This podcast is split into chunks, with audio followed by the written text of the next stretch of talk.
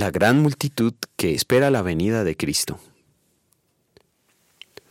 Que el Señor, el Dios de sus antepasados, los multiplique mil veces más y los bendiga tal como lo prometió. Deuteronomio 1, versículo 11. ¿Siente a veces que los cristianos bíblicos somos muy pocos? En algunos lugares hay muy pocos creyentes confesionales. Lo que sí se ve es un gran aumento en el número de personas que se hacen parte de alguna iglesia, pero que a la vez practican alguna religión pagana.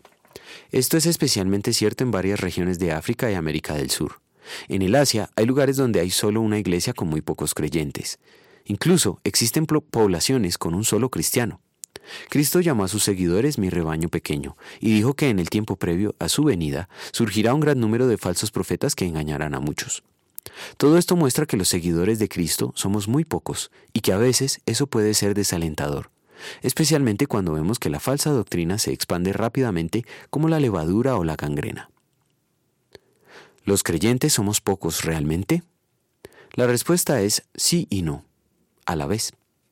Sí, somos pocos, inclusive mucho menos de los que las estadísticas señalan, porque muchos son llamados pero pocos son elegidos. No obstante, al final somos una enorme muchedumbre, imposible de contar. No, no somos pocos ni estamos solos. Elías imaginó que él era el único que creía en Jehová y Dios le dijo que como él habían siete mil creyentes más. La Biblia profetiza que porque rebosará la tierra con el conocimiento del Señor, como rebosa el mar con las aguas. El Evangelio es una llama poderosa que incendia el mundo con la verdad salvadora. Hace 500 años Martín Lutero fue a clavar sus 95 tesis solo, sin imaginar que la mayor parte de Europa se uniría a la Reforma. Cristo nos salvó y dando su justa vida por nosotros.